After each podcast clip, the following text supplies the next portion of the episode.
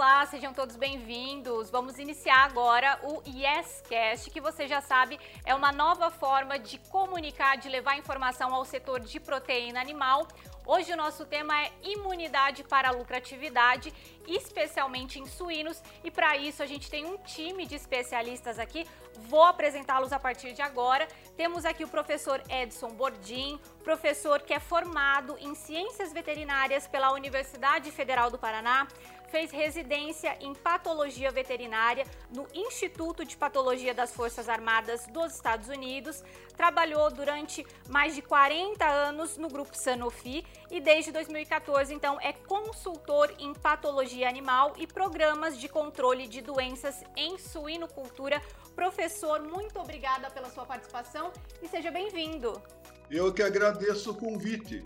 Fico muito feliz de poder estar compartilhando com vocês um pouco da experiência que a gente forçosamente, até pelo, pelo hábito do trabalho, vai adquirindo. Mas pode ficar certo que eu estou compartilhando e recebendo de vocês muitas informações que me são, serão bastante úteis. Muito obrigado pelo convite. Tá certo, muito obrigada. Nós também temos a Juliana Bueno, ela que é gerente de pesquisa e desenvolvimento na Yes Synergy. Ela possui graduação em Ciência de Alimentos pela Escola Superior de Agricultura Luiz de Queiroz, Exalc USP, em Piracicaba, e mestrado e doutorado em Ciência de Alimentos pela Faculdade de Engenharia de Alimentos da Unicamp e pós-doutorado em Fisiologia de Leveduras no Laboratório de Engenharia Metabólica da Faculdade de Engenharia de Alimentos da Unicamp. Juliana, seja bem-vinda e muito obrigada pela sua participação. Bom, eu que agradeço a oportunidade, é sempre bom estar é, tá numa discussão assim e hoje estar tá aqui discutindo a aplicação de produto, ver é, isso virar uma realidade, então é muito, muito satisfatório, muito mesmo. Inclusive participando aí como o professor Bordim e o Luzivânio. Tá certo, muito obrigada. E para fechar o nosso time de especialistas aqui trazendo informações do dia a dia também do suinocultor brasileiro, a gente tem a participação do Losivânio de Lorenzi, ele que é presidente da Associação Catarinense dos Criadores de Suínos e trouxe toda essa experiência, vai trazer para a gente toda essa experiência. Então, Losivânio, muito obrigada pela sua participação e seja bem-vindo. Eu agradeço o convite, realmente é muito bom a gente poder participar, porque adquire muito conhecimento. Eu que trabalhei muitos anos dentro de uma propriedade rural com suinocultura e ali a gente aprendeu muito e hoje nessas trocas de informações também ainda temos a granja que sempre que vou lá, olha o que dá para melhorar e com certeza todas essas tecnologias que estão aí estão para ajudar o produtor para que tenha cada vez mais ganho dentro da propriedade rural e que o consumidor também tenha um produto de excelência na gôndola do supermercado. Então, muito obrigado pela oportunidade. Tá certo, muito obrigada.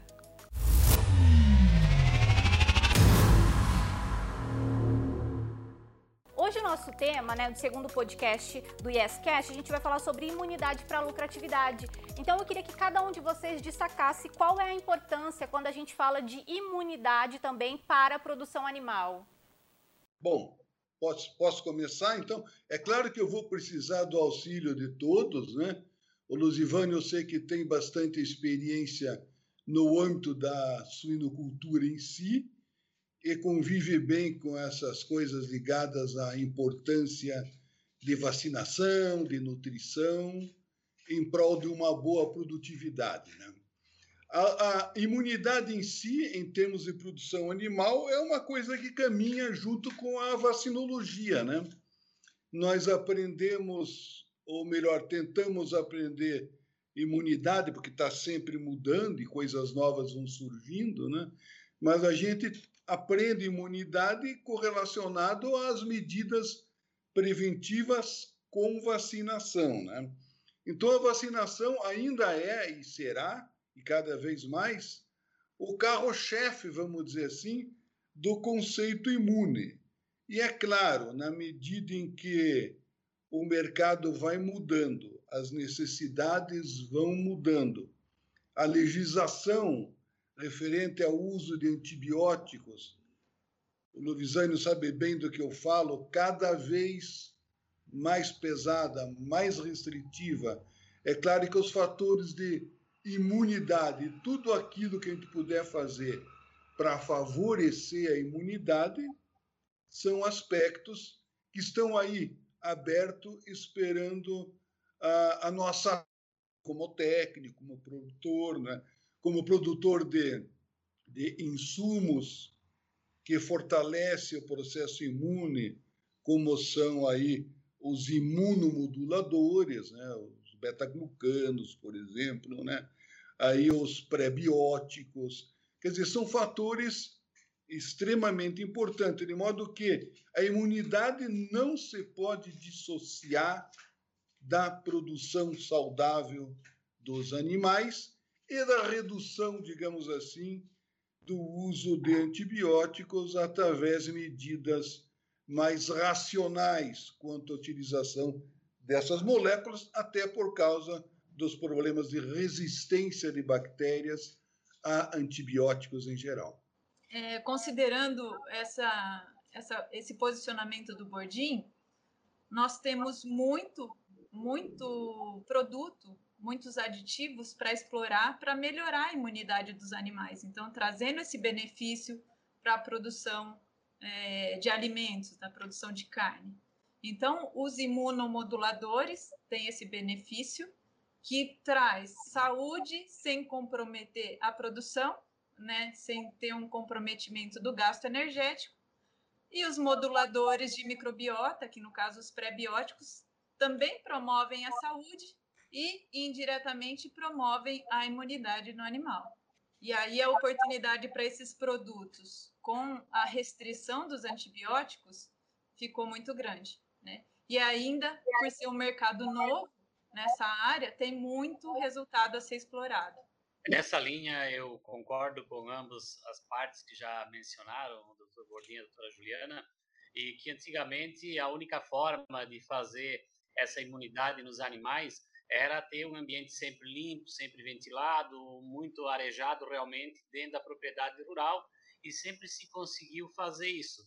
Não que hoje seja sujo, continua com tudo isso, mas nessa restrição que tem, começa sempre pelos mercados internacionais com a questão do uso de antibióticos e, claro, vem para o mercado nacional, porque a produção é única, não se faz uma produção para mercado internacional e outra nacional, a gente vê que isso vem a ajudar, essa ciência traz um resultado muito é, impactante para o nosso consumidor, seja ele em qualquer parte do planeta. Então, isso tudo está mudando, uh, eu diria, numa velocidade muito boa, porque está tendo também essa questão da obrigação do bem-estar animal, que também já estamos inseridos nisso. O Brasil está fazendo trabalho, o nosso estado também, e os nossos produtores, ah, o bom de ver é que, por mais desafios que venham, às vezes até por protecionismo de mercado, eles conseguem se adaptar e sempre sobressair à frente dos demais ah, países no custo de produção, na qualidade do produto, no avanço tecnológico que tem. Então, isso só vem agregar. E eu vejo com bons olhos isso, porque cada vez mais nós temos que produzir em menor espaço, né? Porque cada vez mais está aumentando a população. Não se pode abrir novas áreas aí pelo fato de que é, somos sempre condenados por isso. Então, a produção na, nessa questão de proteínas animais, isso vem ajudar muito para que a gente tenha um ganho qualitativo cada vez maior e de produtividade também, porque a perca por animais por morte vai ser muito menor. Então, acredito muito que essa tecnologia ela já está consolidada, embora ainda muitos ainda não tenham conhecimento de todos os benefícios que ela traz, mas eu acredito muito nessa tecnologia. E, e, considerando o mercado agro, né, então a gente pode considerar que o Brasil também é o maior produtor de cana-de-açúcar, de etanol, né, o segundo maior produtor de etanol no mundo. E, e um resíduo do processo de etanol é a biomassa de levedura.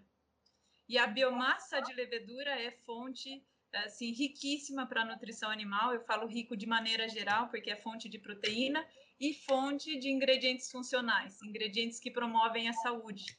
E um deles é o beta-glucano. Então a gente tem é, diferentes formas de, de oferecer, ofertar o beta-glucano para a nutrição animal, desde a levedura seca, que é mais rica em proteína, até a gente é, pode falar que, que pode desmontar essa levedura, né? Deixar evidenciado outras partes mais importantes, mais importantes entre aspas, que causam, é, promovem mais a funcionalidade. Então, são os mananoligosacarídeos e os beta-glucanos. E esses produtos atuam de forma diferenciada na, na funcionalidade, na, na fisiologia do animal.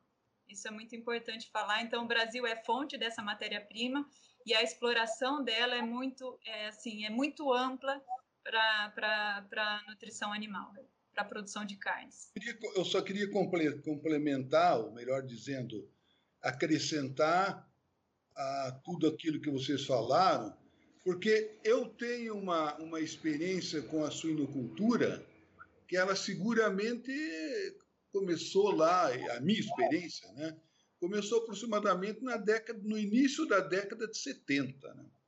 Então, hoje a gente começa a ver, e hoje que eu digo é figura, figura de retórica, já há algum tempo a gente observa que a, a, a suinocultura se adequa maravilhosamente bem a essas imposições que vêm políticas ou técnicas ou técnica-políticas do mercado externo, né, essas exigências todas, e que obriga o suinocultor a realmente a estar sempre se adequando a essas necessidades.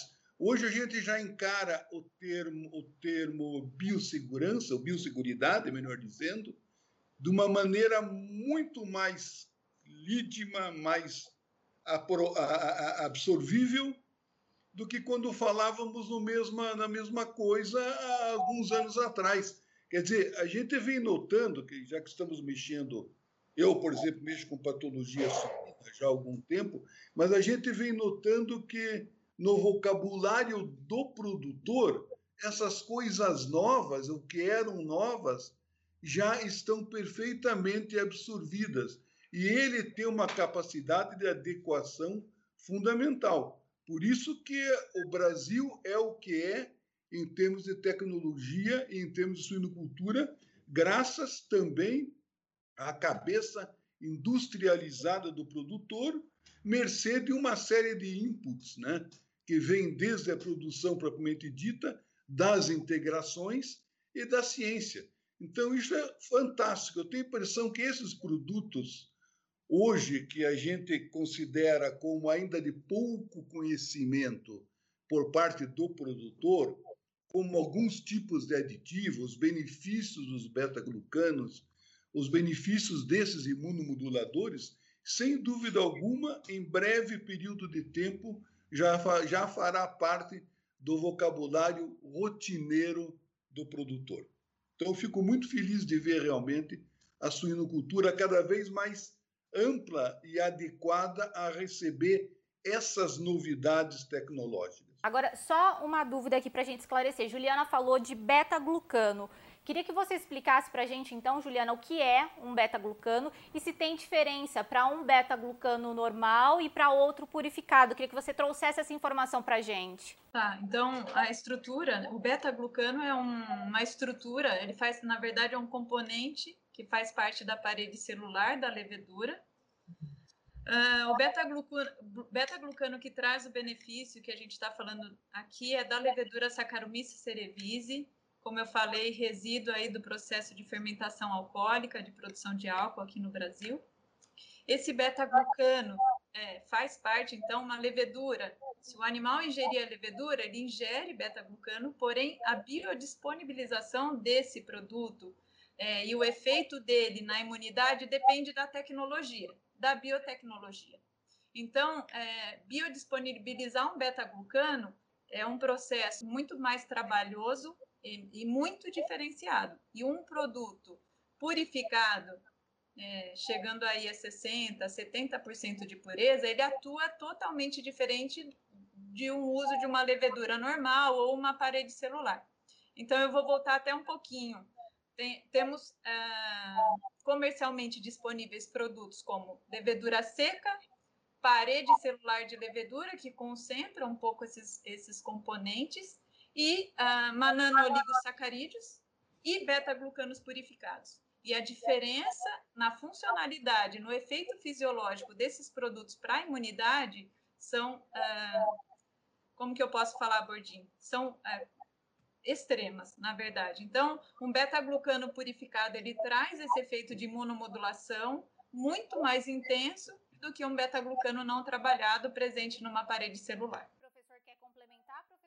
Não, não basicamente é muito importante é, é, é, esse tópico né, que a, a, a Juliana está se referindo, porque há um conceito meio que generalista na aceitabilidade do beta-glucano imunomodulador. Mas, na realidade, se nós formos averiguar a molécula em si, a sua ramificação, a, a, o seu nível de solubilidade e outros detalhes que é do domínio da produção em si, a gente observa que os melhores resultados realmente advêm de beta-glucanos mais preparados em termos industriais. Né? Isso é importante porque eu preciso ter um beta-glucano em estado excelente para interagir com aquelas células imunes que estão no intestino e, fruto dessa interação, o processo de imunidade quer seja imunidade inata ou adquirida, né? Quer dizer, isso é um aspecto assim, Luizane, você que, Luizane, perdão, você que mexe com, com produção, né? Você sabe bem o quanto que o produtor calcula, né? O, as contas de chegada que ele faz, muitas vezes, em muitas épocas dos anos, né? Dependendo da situação econômica, para se manter ativo, né? E hoje a gente, a gente briga realmente por gramas, né? E o que, o que a literatura hoje vem demonstrando com o uso desses beta, é, dos beta é, é, é, moduladores, como são alguns beta-glucanos, né? o que eles vêm registrando é que são moléculas que estão substituindo ou podem substituir efetivamente os nossos é, é, é, promotores de crescimento que vem sido, de certa forma, banido do mercado em função dessa situação de, de, de, de baixa frequência de uso de, de, de, antibióticos na suinocultura, né? Então é um candidato assim, melhor dizendo, não, já não é mais candidato, né? O beta-glucano já passou de fase ele é uma molécula extremamente adequada para substituir de um modo diferente, né, Isso. aqueles resultados que nós vimos obtendo e sempre obtivemos com o uso dos promotores de crescimento. E aí nesse sentido a gente vale a pena destacar essa um modo diferente, professor Gordin falou, o antibiótico promotor de crescimento ele modula praticamente a microbiota, mas combatendo aquelas bactérias, prevenindo a infecção com a bactéria patogênica, porém promove aquela resistência é, tão indesejada, né? Por isso ele está sendo banido. Os prebióticos ou MOS, né, esses mananoligosacarídeos também presentes na cadeia, da, na parede da levedura, ele aglutina bactérias patogênicas, ele pode ser fermentecível, modulando a microbiota, promovendo uma saúde e indiretamente melhorando o sistema imune. Já o beta-glucano purificado, não. O beta-glucano ele não serve de alimento para a população das bactérias do intestino. Na verdade, ele vai, ele vai atuar diretamente no sistema imune. Ele vai, posso falar mais tecnicamente, fagocitado. Ele vai encontrar essas células do sistema imune ali no, presente no intestino, e aí ele vai desencadear toda uma resposta imunológica, preparando o animal, fortalecendo o animal. E assim ele pode ser utilizado de uso contínuo, então o animal sempre vai estar mais preparado para um desafio, ele, ele vai estar uh, mais estimulado, ele vai ter uma resposta melhor a uma vacina, e assim ele, nesse mecanismo, é um mecanismo muito mais saudável, vamos falar, que o uso do antibiótico. Só, só antes da gente detalhar, que eu quero saber mais dessa questão de benefício, só queria aproveitar o Losivânio, então, para que ele contasse para a gente. Losivânio, status sanitário da suinocultura brasileira, como é que está atualmente? Você consegue trazer esse panorama para a gente?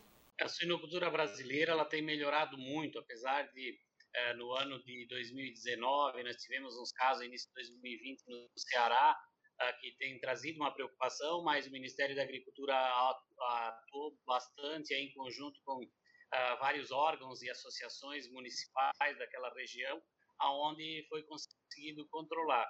Uh, Santa Catarina é o único estado livre de febre aftosa sem vacinação, reconhecido pela OIE desde 2007, e que nós estamos exportando hoje o Japão, que é um país exigente que só compra de países livres, mas o Estado conseguiu essa aprovação para exportar para lá, está em quinto colocado na importação, e os Estados Unidos em décimo colocado, que são os países que exigem realmente esse estado sanitário. Os demais estados, uh, estamos esperando agora, uh, são mais alguns estados que a partir de maio, né, quem sabe a gente consiga fazer com que a OIE reconheça, não se sabe como é que vai estar tá lá, se vai ter essa reunião ou não da OIE, né, Organização Internacional de Fisiotias, mas, enfim, o Brasil ele fez um grande trabalho, no geral, uh, para ser livre uh, de, de, várias doenças, né, que o mais preocupa realmente é a peste suína africana, a UGESC, entre outras, mas essas é que começam a, a limitar mercados. Então, eu vejo que a nossa suinocultura de subsistência, uh, que tinha muito no estado, hoje já não tem mais, e no Brasil é o Nordeste que ainda mais tem isso, animais soltos, né? O restante do país tem profissionalizado muito a suinocultura devido às integrações através das cooperativas, das indústrias, dando toda assistência técnica, todo melhoramento genético que tem acontecido com grandes empresas que se instalaram no Brasil, outras estão vindo agora também. Então o Brasil está muito preparado. Hoje o produtor ele não é mais um criador de porcos como se falava antigamente. Hoje ele é um empresário da suinocultura produzindo proteína animal. É esse o conceito que nós levamos para os nossos produtores e a partir do momento que uh, fomos certificados em Santa Catarina, a gente sempre trabalha uma frase aqui, né? O padrão japonês, né? Que é um país de ser espelhado por, por tudo que ele tem lá. Então, a gente tem um cuidado muito grande, falando agora do nosso estado, é, é, sempre orientado os nossos produtores a controlar muito a questão sanitária, as granjas cercadas, deixar entrar lá dentro somente quem dá assistência técnica na granja, mesmo assim, é, sempre respeitando todos os quesitos sanitários da SIDASC, que é o nosso órgão de defesa estadual, do Ministério da Agricultura.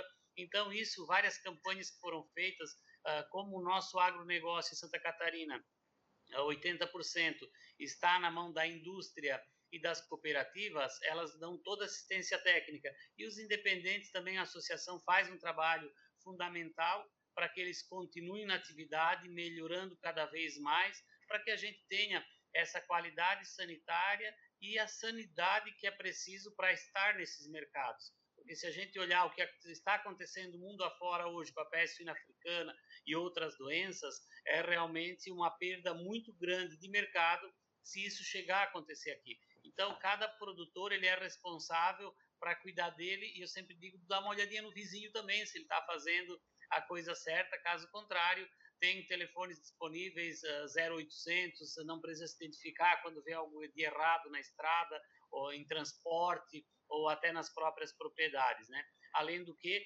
nós também uh, no estado, uh, o nosso Instituto do Meio Ambiente, que é o IMA, ele cobra muito essas questões todas sanitárias também, na questão de dejetos, as licenças ambientais uh, são muito uh, muito ruins de tirar quando eu falo no sentido de todos os quesitos que têm que serem preenchidos, mas é só assim que nós continuamos com esse estado e status diferenciado também, porque nós temos que estar em dia com o meio ambiente, ninguém produz nada se não está assim, e também com todas as exigências do Ministério da Agricultura e também com os nossos órgãos de, eh, de sanidade também no Estado. Eu queria, se me permite, querida, só pegar aqui, ó, como diz jogador de futebol, né, pegando um gancho do que o, o, o Luiz Ivânio está falando. É muito interessante, é até curiosa essa informação que eu vou passar para vocês, mas diz muito respeito, Luiz Ivânio e Juliana, diz muito respeito à, à biosseguridade de uma granja.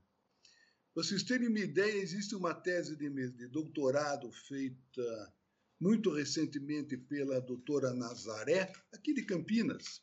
O que, que ela fez? Ela avaliou o que acontece com essa bactéria respiratória cada vez que o manejo é de certa forma, relaxado. Por exemplo, quando integra, entregador de, de ração, por exemplo. O Luizânio sabe muito bem ao que eu estou me referindo, porque ele convive com isso, né? Quando chega um caminhão trazendo qualquer coisa que já passou por outras granjas, se não é conferido a ele um tratamento de desinfecção com rodilúvio ou o que seja, e o produtor e o motorista sai de dentro do caminhão, o nível de contágio por problema respiratório na granja coincidentemente aumenta. Para vocês verem o papel veiculador mecânico, né? Que às vezes a pessoa, na maior inocência, acaba levando, né? De uma granja para outra. Por isso que a biossegurança exige realmente coisas que o indivíduo olha e diz: mas por que esse pé dilúvio? O que, que vai resolver? Por que esse rodilúvio?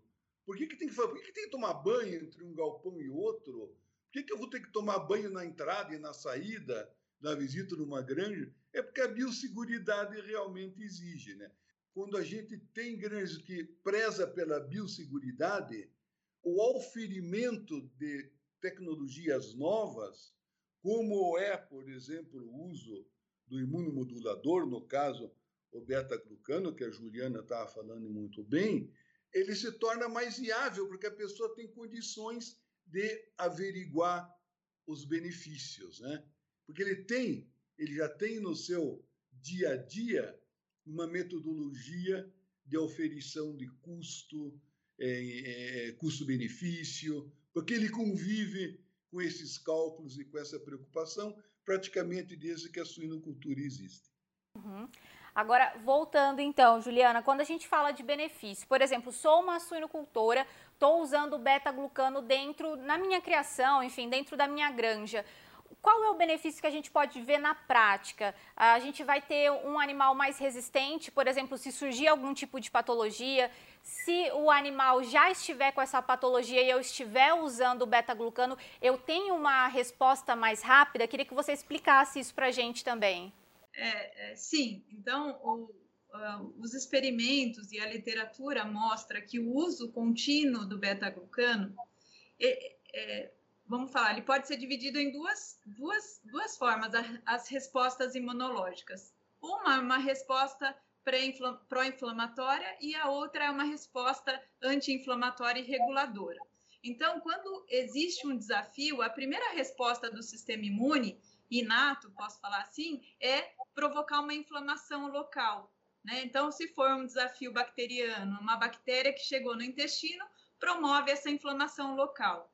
E aí, é, o, o, organismo vai combater aquela inflamação e, e, isso vai ser resolvido. E como vai combater é, mais detalhadamente, aqui não é o caso, mas o uso de beta-glucano na forma contínua, ele é, regula essa inflamação, ele deixa o animal, o sistema imune em alerta, vamos falar assim, sem dispêndio de energia. Ou seja, essa inflamação não é exacerbada. É como se ele fosse um antígeno que o, o animal está ingerindo continuamente, só que o sistema imune ele não está inflamando. Ele não está inflamando, ele está regulando, a gente fala. Aumenta a produção das interleucinas reguladoras. Ah, bom, ok. Então, se ele está aumentando essas interleucinas reguladoras ou anti-inflamatória, isso pode é, inferir que o animal está com o sistema imune é, depreciado? Não, porque os experimentos nos mostram que quando o animal está regulado e vem a incidência de um desafio, ele responde rapidamente, ele promove essa inflamação e essa resposta rápida. Então, a gente pode falar que sim, o beta-glucano ele deixa o animal preparado para um desafio, seja ele viral, seja ele bacteriano ou de qualquer outro tipo, manejo, estresse, enfim. Gostaria da complementação do professor na prática. É, bom, é, a rigor é isso mesmo. A gente, quando tem. Nós não sobreviveríamos como espécie humana e os animais não sobreviveriam também se não fosse pela inflamação. É a inflamação que nos salva, né? Mas, por outro lado, a inflamação é uma situação em que, se ela for exagerada, ela também é ruim, também não é boa. Então, o papel, como você bem disse, Juliana, o papel do beta-glucano é realmente quando for preciso um processo inflamatório, a célula está preparada para tal. Se não for preciso uma inflamação, a célula está preparada da mesma maneira. Então, quando a gente usa um beta-glucano continuadamente, um imunomodulador desse, continuadamente na ração, a gente vai estar sempre preparando as células imunes para reagirem. E essa reação tem uma intensidade que varia com a agressão.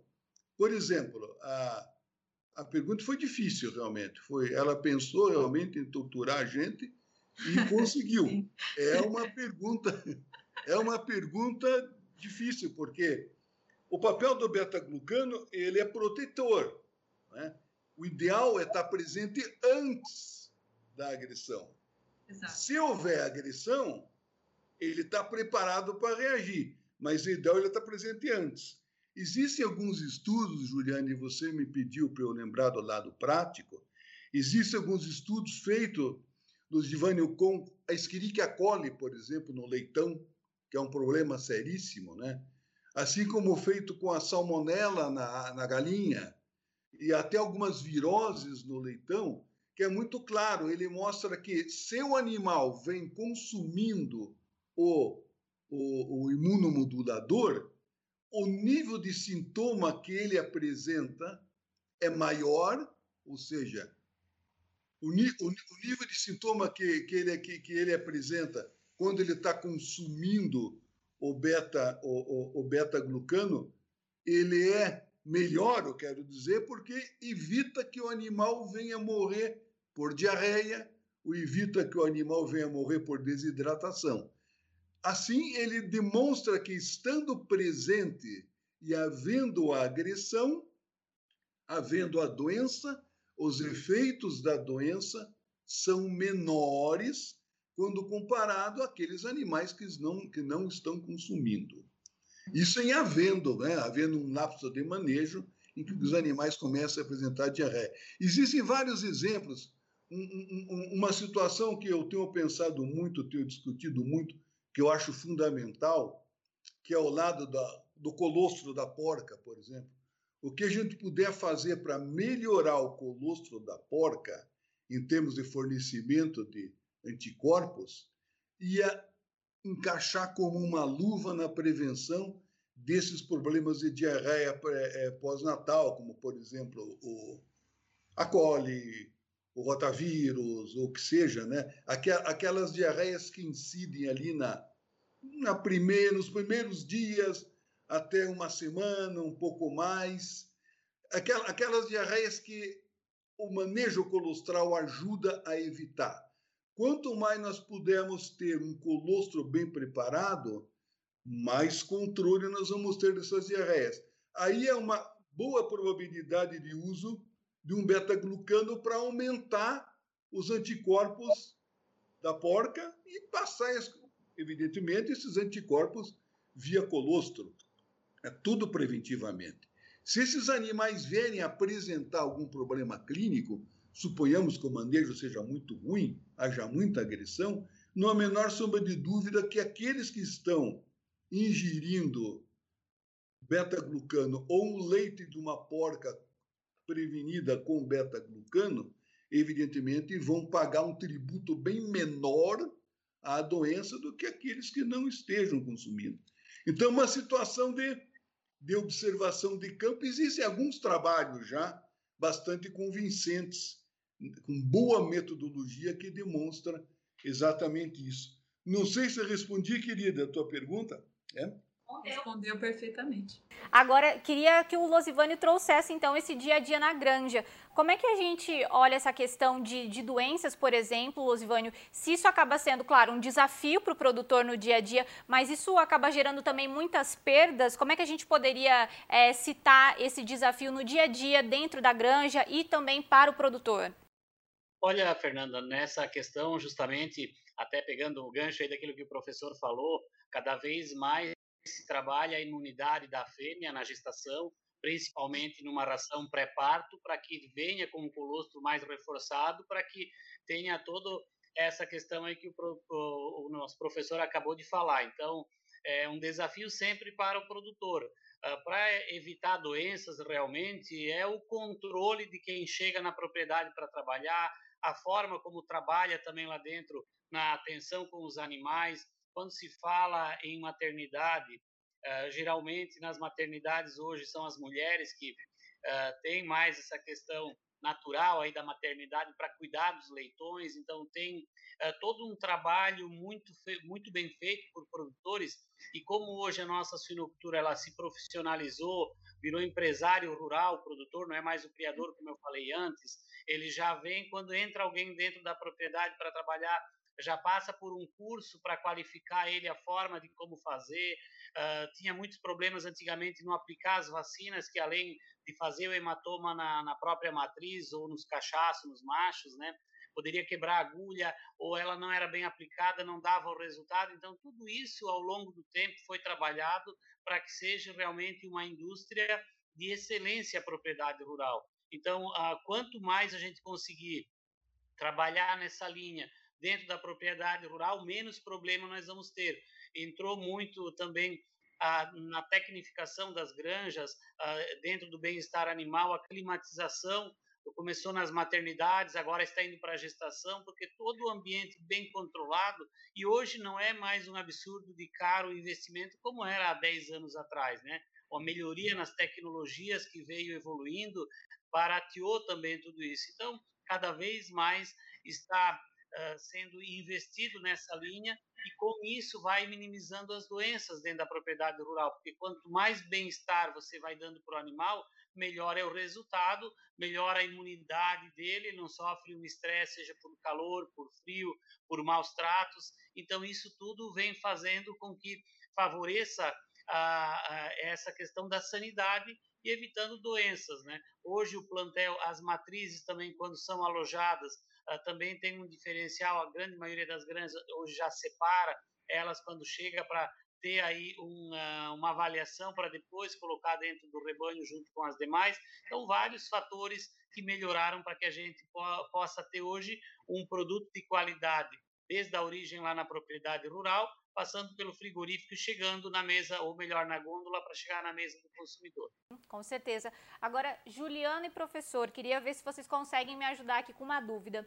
Uh, a gente, a Juliana já falou que beta-glucano ainda é um tema bastante recente, mas eu queria saber com vocês se a gente tem estudos que indicam, por exemplo, ah, os benefícios e até mesmo resultados econômicos se nós tivermos uma granja que utiliza beta-glucano e outra que não utiliza. A gente já tem estudos nesse sentido também que comprovam e demonstram esses resultados? É, sim. É, aí eu vou ter que, por ser um produto novo, a experiência que a gente tem dentro da companhia tem granjas que começaram, mas não em suinocultura, em aves.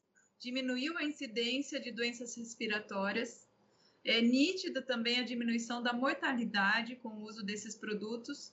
E, é, e aí eu estou trazendo a experiência comercial dentro da companhia. Né? Ah, agora, falando um pouquinho de mercado mundial, eu não, eu não sei falar de pesquisas realizadas a campo, mas sim em, em, institutos de pesquisa também traz os mesmos benefícios. Eu não consigo extrapolar para uma granja comercial de suínos. E aí, por isso que está a novidade, né? Então, a gente trazer os benefícios e ver que é, é realmente é, pode ser aplicado para suínos diante de tudo que a gente explanou, são o mercado mundial de beta-glucanos, ele hoje está concentrado na indústria PET e em aquacultura. Por que aquacultura? Porque a incidência da mortalidade é muito alta.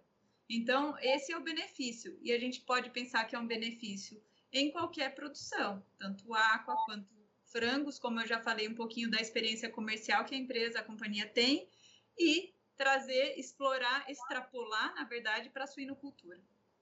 Mas dados de uso eu não tenho para apresentar aqui hoje. É, seja interessante lembrar isso que, isso que a Juliana falou realmente é uma realidade, porque quando você vai, você tem muitas informações sobre beta-glucano, do ponto de vista de como ele trabalha, o que ele faz na célula de defesa, o que ele pode auxiliar nas vacinações, o que ele pode auxiliar na saúde intestinal, que a coisa que mais se fala hoje é, é a saúde intestinal, né?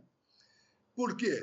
Porque 80% do sistema linfóide, do sistema imune do animal, está no intestino. E se nós conseguirmos transformar o intestino como uma, um receptáculo de suporte imune, isso tudo passa para o resto do organismo. 80% do sistema intestinal tá, imune está no nível intestinal, né? Por isso que é tão importante o âmbito da saúde intestinal que as pessoas falam. Mas você no passado, digo isso porque muitas vezes no passado é, eu fui atrás de informações dessa natureza. E digo para vocês, na época, ah, você falava muito de, probió de, de, de, probiótico, né? Havia informações das mais variadas em termos dos probióticos, em que algumas eram boas, outras nem tanto, e algumas contradiziam as outras, e ficava aquela confusão quem que está certo, né? Ainda hoje você vê isso nos experimentos. Então chegou a essa conclusão de que o problema era a metodologia científica. Como é que o indivíduo fazia as constatações? Sim. E muitas das variáveis estavam ali para um resultado ser diferente do outro, né? Porque se você fizer uma coisa experimental, eu tenho plena convicção que se eu trabalho com um imunomodulador que eu confio, caso do beta-glucano ou de ou mesmo de prebióticos, né? que, que auxiliam na engrenagem de defesa, eu tenho certeza que a metodologia hoje ela me expressa muito mais confiança para crer nos resultados do que antigamente. Então, como a Ju falou, você não tem, você tem muita tese de doutorado, por exemplo, e tese de mestrado, são dezenas com beta-glucano mas vem muitas delas vêm do âmbito humano. No âmbito veterinário, ainda diria que ela carece de um incremento. Sim. Mas aquilo que se vê do âmbito humano, a gente aplicando na veterinária, a gente vê que a tendência dos resultados é igual. Só que uhum. eles buscam outra coisa, né? Uhum. O beta-glucano no humano, eles buscam prevenção de câncer, diminuição da glicose, diminuição da obesidade. Você vê essas coisas assim, né? Uhum. Na veterinária nós queremos o quê? Produção, ganho de peso, conversão alimentar melhor, menos condenação ao abate. Né? Sim. Então a gente começa agora a observar esse tipo de coisa. Então hoje eu me sinto muito mais encorajado que no passado em analisar os resultados com imunomoduladores, entende? Quer no suíno, quer nas aves. Mas, como disse a Juliana, eles não representam a maior concentração de animais experimentados ainda, né?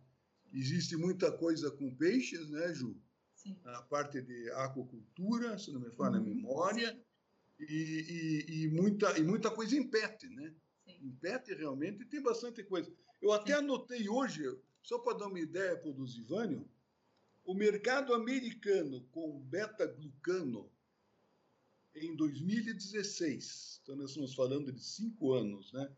O mercado americano era de 410 milhões de dólares de uso de beta-glucano, tanto eles não conseguem dividir o que ia para o setor veterinário e ia para o setor humano.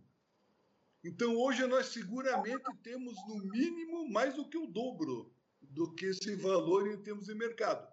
Isso aqui é uma fonte, é uma referência. Evidentemente, as companhias devem ter muito mais, né? Mas isso sinaliza com o aumento da dimensão de uso. Né? E uma coisa que é importante é destacar a metodologia que o senhor falou, o senhor comentou. A metodologia de avaliação num protocolo experimental universitário tem que ser bem definida, porque a imunidade, você só vê a resposta da imunidade se houver um desafio e um desafio adequado.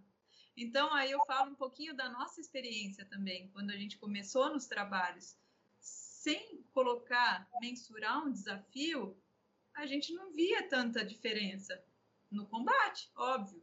Né? Então, muitos dos trabalhos é, caíram nesse, nesse, nessa controvérsia, vamos falar assim. A gente quer ver a resposta imune, mas não coloca um desafio para avaliar ela.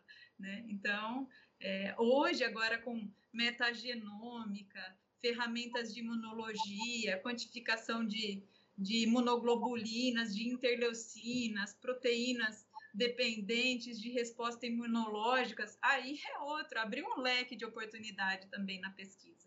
Se nós pegarmos o setor de Santa Catarina, por exemplo, o Sul, Santa Catarina, Paraná, Rio Grande do Sul, a força da suinocultura catarinense, em todos os sentidos, é muito grande.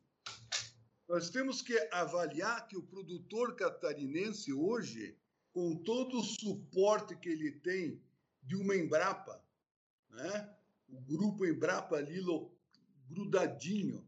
A Embrapa é uma instituição de reconhecimento internacional.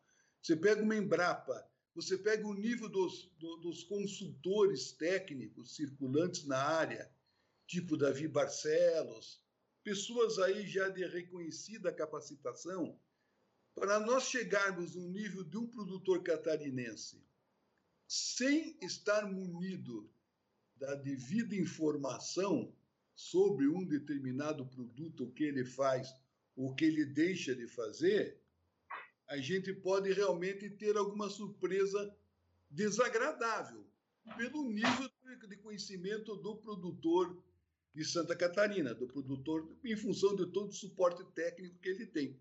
Então, hoje eu digo a vocês, hoje a posição dos estudos garantem, pode garantir às companhias que produzem esses insumos muito mais condições de apresentar dados, porque a metodologia foi bem atendida. E, e ao produtor, isso vira como uma adição de informação e não um objeto de polêmica. Entende? Acho que é isso extremamente importante, esse lado.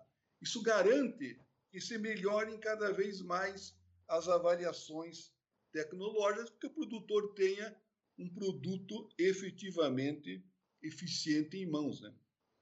Sim. Agora, uma coisa, outra coisa que eu queria verificar com vocês, né? Vocês estão falando de resultados de estudos, enfim, mas quando a gente fala de viabilidade econômica, depois vou pedir até para o Losivânio uh, complementar isso. Como que fica isso uh, ah, para o produtor, enfim? E aí o Losivânio traz esse cenário também de como é que está o custo de produção atualmente. Queria que vocês falassem um pouquinho sobre isso. Passo a palavra com todo o prazer ao Luzivânia, porque em se falando em custo de produção, cara, eu um mais um é dois e meio. Então deixa o, o passar a experiência dele para nós. É, professor Bordinha e demais, a gente sabe que Santa Catarina é o, é o pior estado em custo de produção. Nós tínhamos aqui uma produção de 3 milhões e meio de toneladas de milho e esse ano com a seca 2 milhões de toneladas e um consumo acima de 7 milhões. Então, por ali já dá para saber qual é o nosso custo. É o nosso custo de janeiro, segundo a Embrapa, ao qual o senhor se referiu também, que realmente é uma, uma grande referência, ela está aqui do lado, aqui em Concórdia, né? Uh, foi R$ 6,63 em quilo.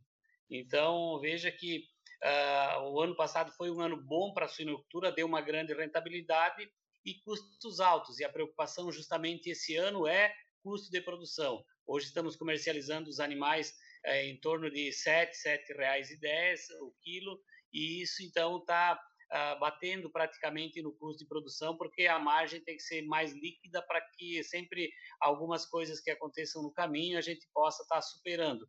Então, a, as dificuldades que nós temos hoje realmente é otimizar a nossa produção por tudo que nós temos desafios aqui dentro do estado, por mais que aquilo que eu falei anteriormente, a gente sempre é, não tem medo daqueles desafios que vêm, que busca.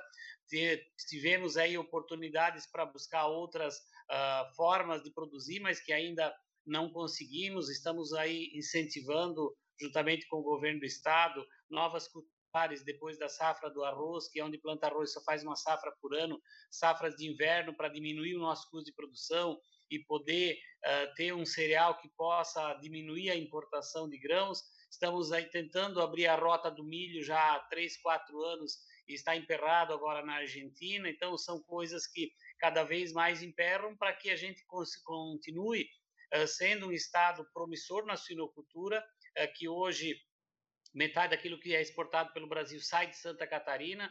Respondemos aí muito pela produção nacional e não só falando de suinocultura, quando a gente fala em gado de leite, que aumentou muito, de corte também, gado confinado, eh, quando a gente fala em frango, em perus, então tudo isso usa milho e usa farelo de soja.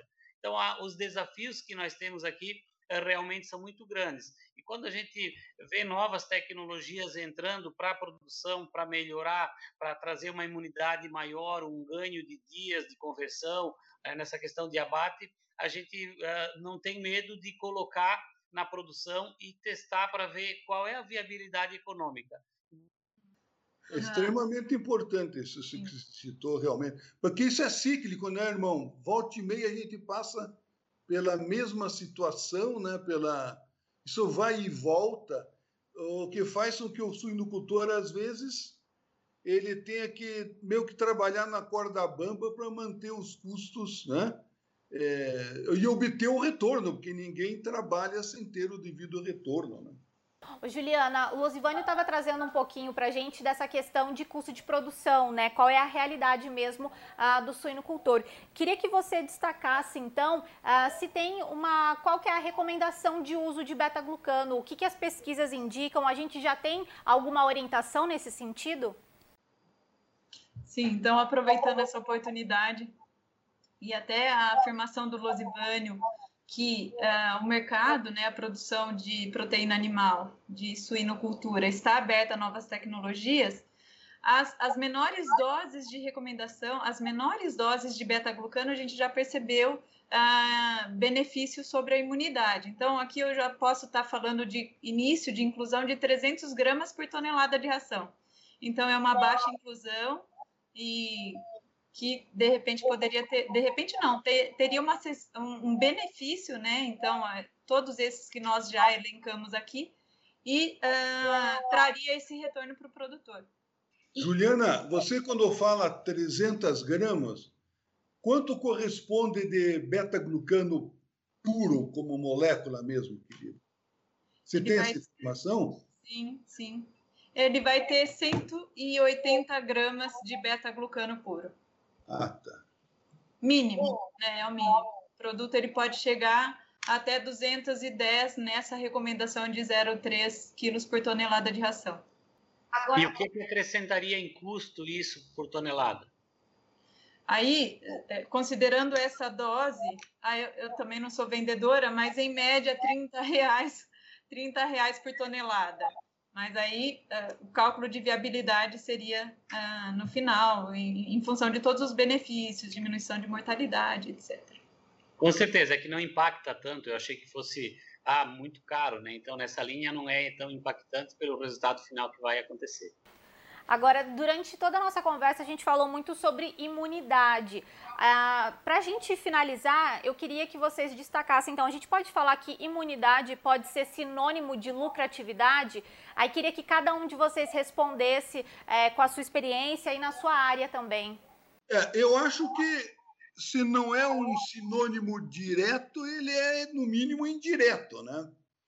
Um motivo, por um motivo muito simples quando nós temos um processo de imunidade, teoricamente nós não poderíamos esperar que tenhamos doenças, né? Doenças ligadas, né, a, a vamos pegar uma vacina, por exemplo. Se eu pego uma vacina contra Escherichia coli e aplico na porca e, e torno os leitõezinhos de certa forma imunes, né? Eu não posso esperar que eles venham adoecer. Então, aí a imunidade tem correlação com a, a, a produtividade, porque eu estou evitando que o animal morra, que o animal tenha, tenha uma doença clínica, que depois ele vai requerer um bocado de tempo para recuperar o nível intestinal perdido quando houve a agressão, etc. Quando a gente joga um beta-glucano dentro do processo, ele tem uma vantagem que é fundamental ele já não é ligado especificamente a uma coli ou a uma salmonela ou a, um, ou a uma leptospira, ou o que seja. Ele é ligado à imunidade geral, porque ele envolve o sistema imune inato, principalmente. Então, todo patógeno que penetra via intestinal, e não são poucos, né? ele vai enfrentar um sistema imune preparado pelo uso continuado do beta-glucano ou do imunomodulador, né? independente, é claro, vai se, se, se, buscar sempre aquele que seja tecnicamente mais conveniente, né? para a categoria animal, o momento, etc. Né? Então, eu diria que a, o, a vacina, por exemplo, ela imuniza contra aquele agente que faz parte da base vacinal. Por exemplo, Mesquerica coli é uma bacterina.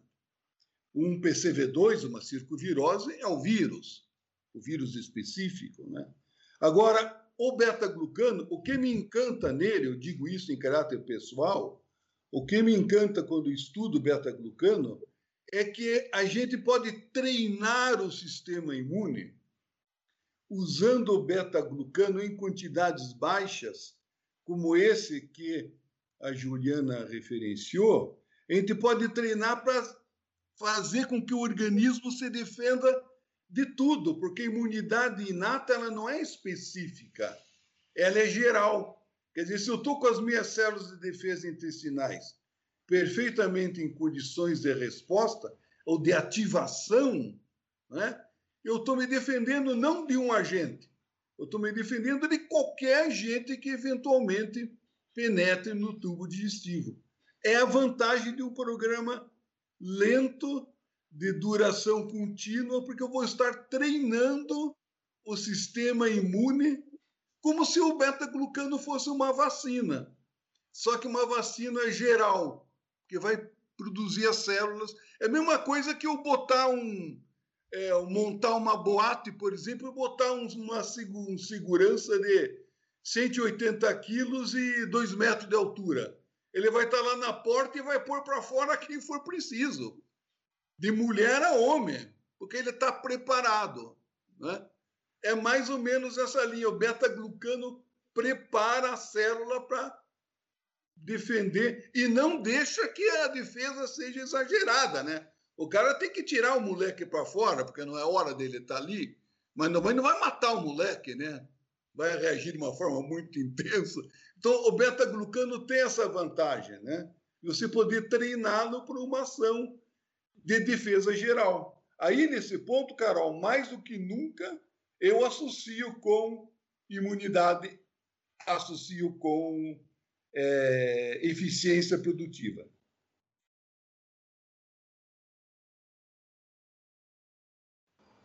É igual na, a, a, minha, a minha síntese seria essa, mas o Gordinho é, fez uma, uma metáfora muito boa, né?